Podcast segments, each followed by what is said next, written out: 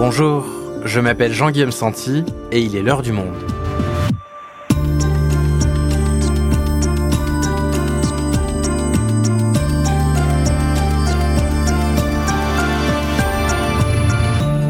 Aujourd'hui, après s'être immiscé en 2021 dans les secrets de six importantes entreprises familiales françaises pour comprendre comment leurs dirigeants organisaient la transmission à leurs enfants, Raphaël Baquet et Vanessa Schneider rempilent pour une deuxième saison de leur série Succession. Dans l'heure du monde, elles viennent nous raconter deux des nouvelles histoires d'héritage qu'elles ont mises en lumière cette année, celle des familles Decaux et Gallimard.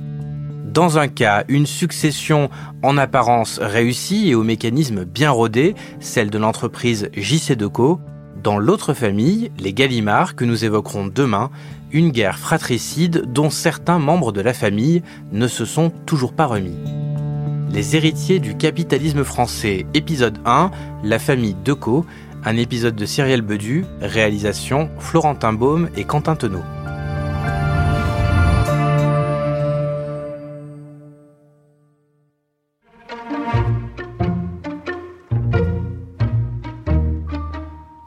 Étions lancés dans les, dans les successions par curiosité et avec une intuition. C'était que, au fond, toutes les familles se ressemblent. Euh, même lorsqu'elles sont euh, très riches, ce qui compte, ce sont les rapports euh, psychologiques.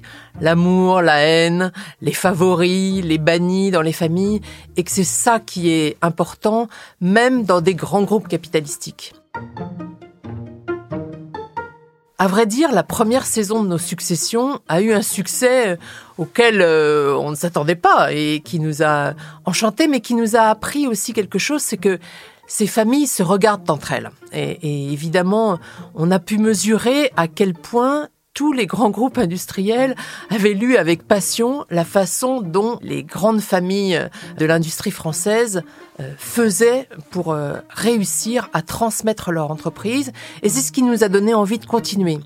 À la fois pour euh, comprendre évidemment le mécanisme du capitalisme français et surtout pour plonger au sein de ces familles qui ont quelque chose d'universel puisque comme les nôtres, elles rencontrent les mêmes difficultés, les mêmes rivalités, les mêmes jalousies.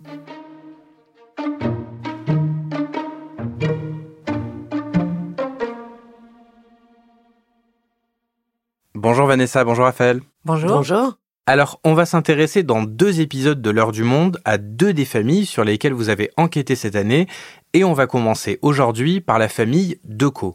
Alors, leur marque, JC Deco. On la connaît tous intuitivement, cette entreprise elle est présente sur euh, tous les panneaux publicitaires dans les villes. Déjà, pourquoi est-ce que vous vous êtes intéressé à eux? Et pour rappel, c'est quoi exactement leur business? Vanessa? Alors le business euh, d'Eco, c'est la publicité urbaine, donc c'est pour ça qu'on connaît le nom et qu'on le voit inscrit partout sur les abribus, mais aussi sur les sanisettes, sur les panneaux géants dans les aéroports, dans les gares.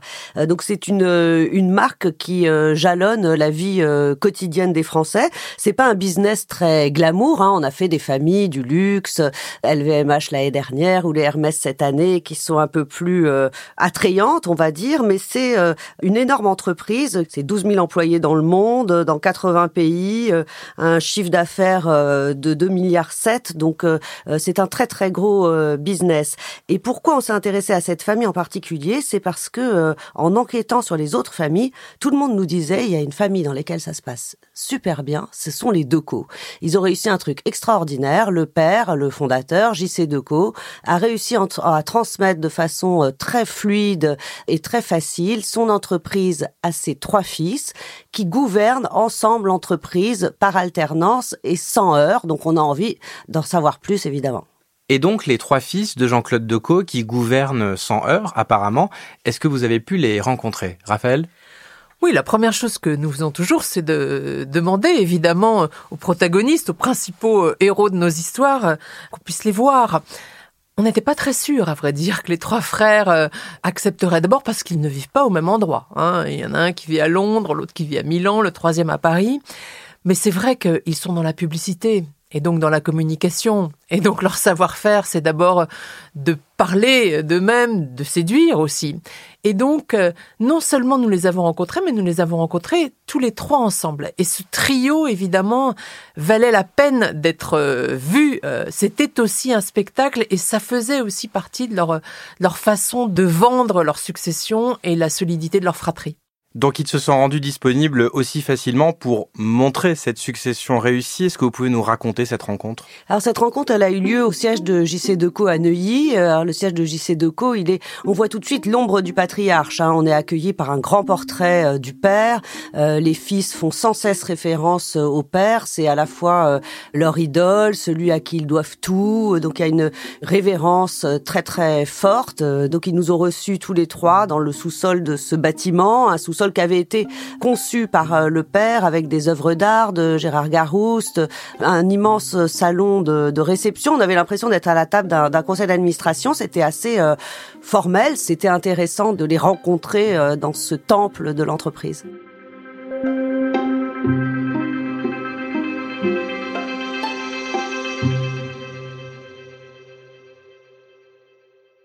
Et alors, est-ce que vous pouvez nous dire qui ils sont, le, portrait de ces trois fils? Il faut que vous les imaginiez comme nous, on les a vus justement, hein, attablés dans cette énorme table euh, un peu euh, à la Poutine. Hein. C'est vrai, une table très très large. D'abord, il y avait au centre Jean-François, le plus âgé, l'aîné, hein, qui a 63 ans, qui est le portrait absolu de son père, physiquement. Silhouette très sportive, très sûr de lui. Euh, à sa droite, Jean-Charles, 52 ans. C'est lui que dans le milieu publicitaire, on appelle charmant. Euh, parce qu'il ressemble, c'est vrai, très pour trait, au prince dans. Vous voyez, euh, une espèce de, de, de brushing impeccable, un visage tout à fait lisse.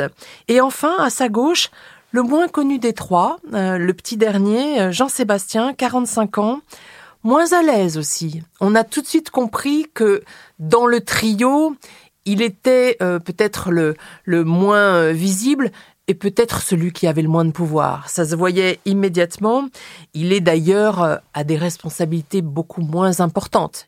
Et alors Jean-François, Jean-Charles, Jean-Sébastien, Jean-Claude, c'est vraiment la, famille des gens quelque chose, quoi. oui, alors c'est une tradition familiale euh, chez les Decaux, puisque euh, les frères aussi de Jean-Claude s'appelaient euh, Jean-Pierre, et ils reproduisent tous, oui, ce gimmick familial.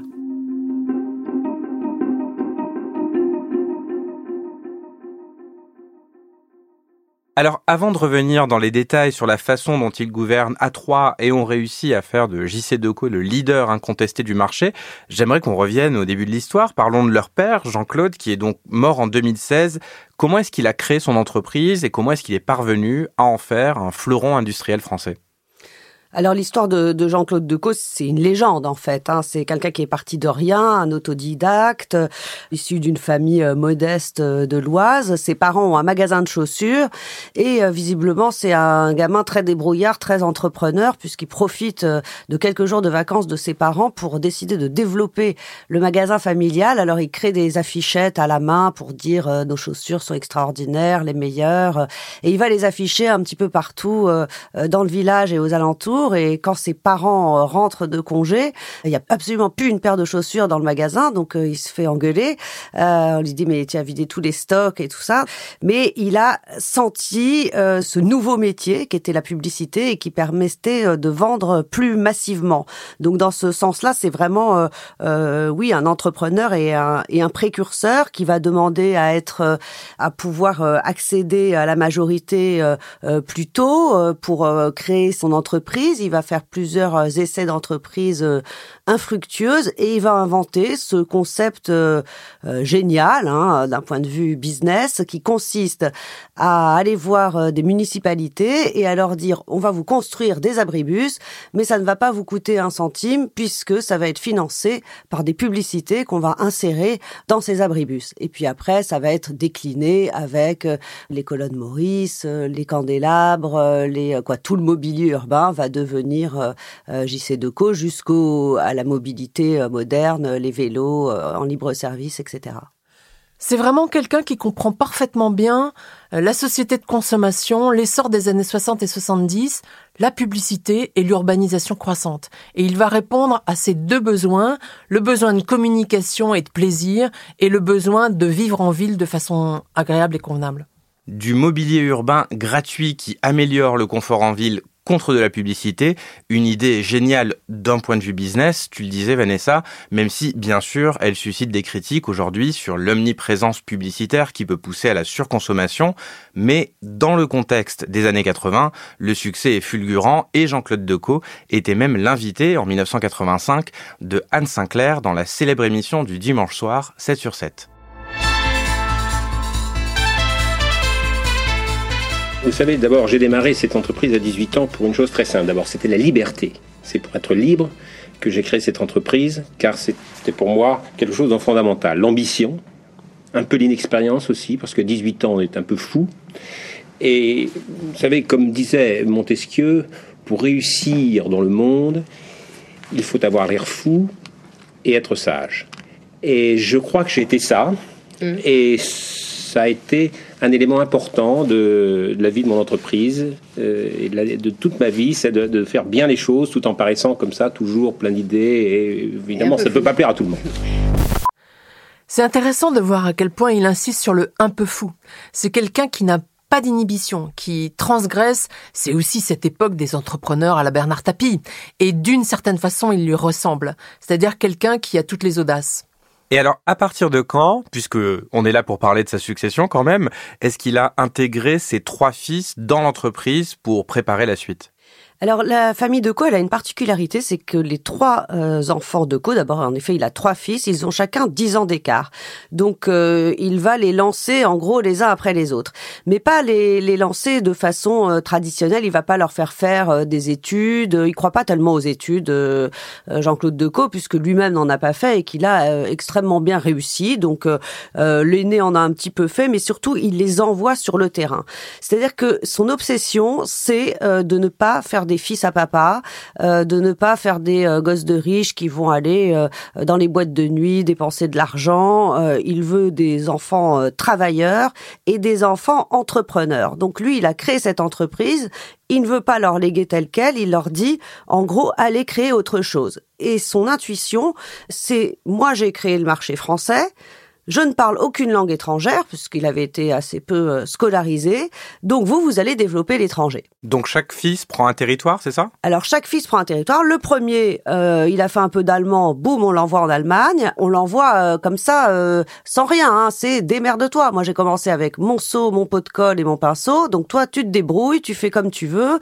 Et donc, en effet, Jean-François monte en premier l'Allemagne, puis l'Angleterre, puis après, quand ça sera le tour de Jean-Charles, lui qui a un caractère plus rond, plus latin. Euh, on l'envoie euh, développer euh, l'Espagne. Après, c'est lui qui reprendra la France aux côtés de son père, puis la Chine. Et en fait, il y a une sorte de, partage du monde, mais qui s'opère de façon assez naturelle selon les appétences des uns et des autres. Mais à chaque fois, ils partent de rien. C'est-à-dire, ils arrivent dans un pays vierge où JC Deco n'a aucun marché et ils doivent monter l'entreprise de toutes pièces.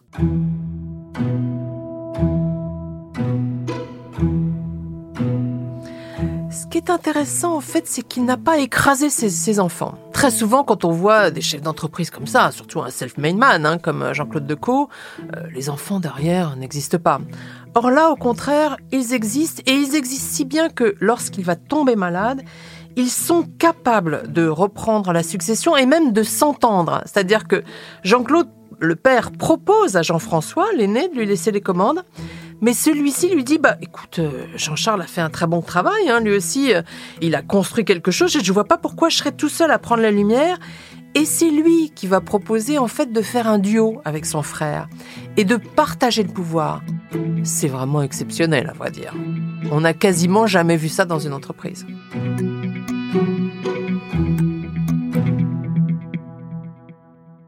Mais là, tu nous parles de duo, alors qu'au début de l'entretien, on était sur un trio. Alors quand est-ce que Jean-Sébastien, le dernier de la fratrie, s'est inséré là-dedans?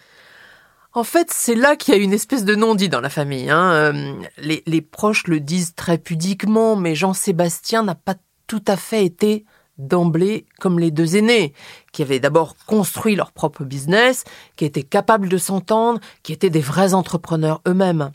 Jean-Sébastien, en fait, assez vite, ils l'ont inclus dans leur trio, il fait partie des décisions, il est dans le conseil d'administration, il est dans les groupes WhatsApp où on échange des informations, mais en réalité, il dirige pas. Hein.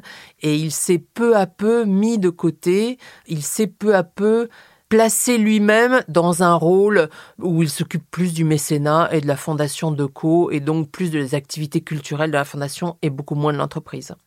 Jean-Sébastien, il a ce double poids, donc le poids du père qu'ils ont tous eu, mais surtout il arrive 20 ans après son frère aîné et 10 ans après le second qui tous les deux réussissent très bien. Et il nous l'a dit lui-même, hein, il a dit moi j'avais quand même beaucoup beaucoup de pression parce que il fallait à la fois qu'il pas de son père et qu'il pas de ses frères et qu'il soit à la hauteur. Donc pendant 20 euh, ans de sa vie, il s'est investi dans l'entreprise, notamment euh, en Italie et au moment du Covid, il s'est mis en retrait volontairement. Euh, il a décidé de passer en effet à des activités plus périphériques Son père avait toujours euh, la crainte, euh, pour le coup, comme c'était le petit dernier, d'en faire euh, un enfant un peu moins combatif que les autres. Il lui avait dit, si tu, parce qu'il voulait passer Sciences Po, si tu loupes Sciences Po, tu vas aller dans les chasseurs alpins. Il s'est retrouvé à faire les chasseurs alpins à une époque où le service militaire n'existait plus, hein, donc c'était quand même pas un, un cadeau. Il voulait l'endurcir, l'aguerrir, parce qu'il sentait que le, le petit dernier, c'était celui qui aurait le moins la niaque. Donc pour conclure sur les docos, on a en apparence un trio qui gouverne équitablement. Quand on creuse un petit peu, c'est surtout un duo et un troisième, mais finalement tout ça se fait dans une forme de bonne entente. Oui, les Decaux sont une famille euh, très proche, qui s'entendent bien, qui passent leurs vacances ensemble. Euh, leurs enfants passent également euh, leurs vacances ensemble. Il y a un lien familial très très fort. Il y a eu aussi la prévenance de JC Decaux de de leur répartir le patrimoine très très tôt, puisqu'il l'a fait quand il avait lui-même 40 ans, donc pour éclaircir tout malentendu au niveau financier. Et donc c'est une famille, même si elle repose essentiellement sur les deux aînés pour le management quotidien de, du groupe, c'est une famille euh, qui nous a semblé en effet euh, très unie. J'ai visité une fois vos bureaux et j'avais été frappée de voir les, la photo les photos plutôt de la famille Kennedy un peu partout. Est-ce que vous avez toujours les photos des Kennedy? Est-ce que c'est vraiment un modèle, la famille Kennedy? Mais c'est parce que chez nous, on travaille beaucoup aussi en famille. J'ai mes frères, Jean-Pierre Decaux, Jean-Marie Decaux, j'ai mon fils qui dirige notre affaire en Allemagne, Jean-François Decaux. Et nous, nous, avons cette ambiance et j'ai ressenti dans cette famille formidable équipe, si vous voulez, et je crois beaucoup à l'équipe et je crois beaucoup à cette motivation quand on veut créer quelque chose à partir de rien. Et la famille, quand ça marche, c'est un clan formidable.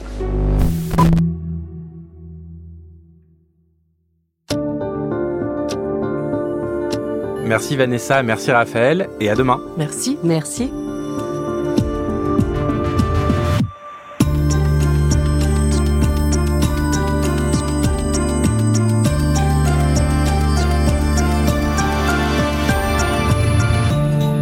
Rendez-vous dès demain dans l'heure du monde pour notre deuxième épisode et une passation beaucoup moins harmonieuse, celle de la famille Gallimard.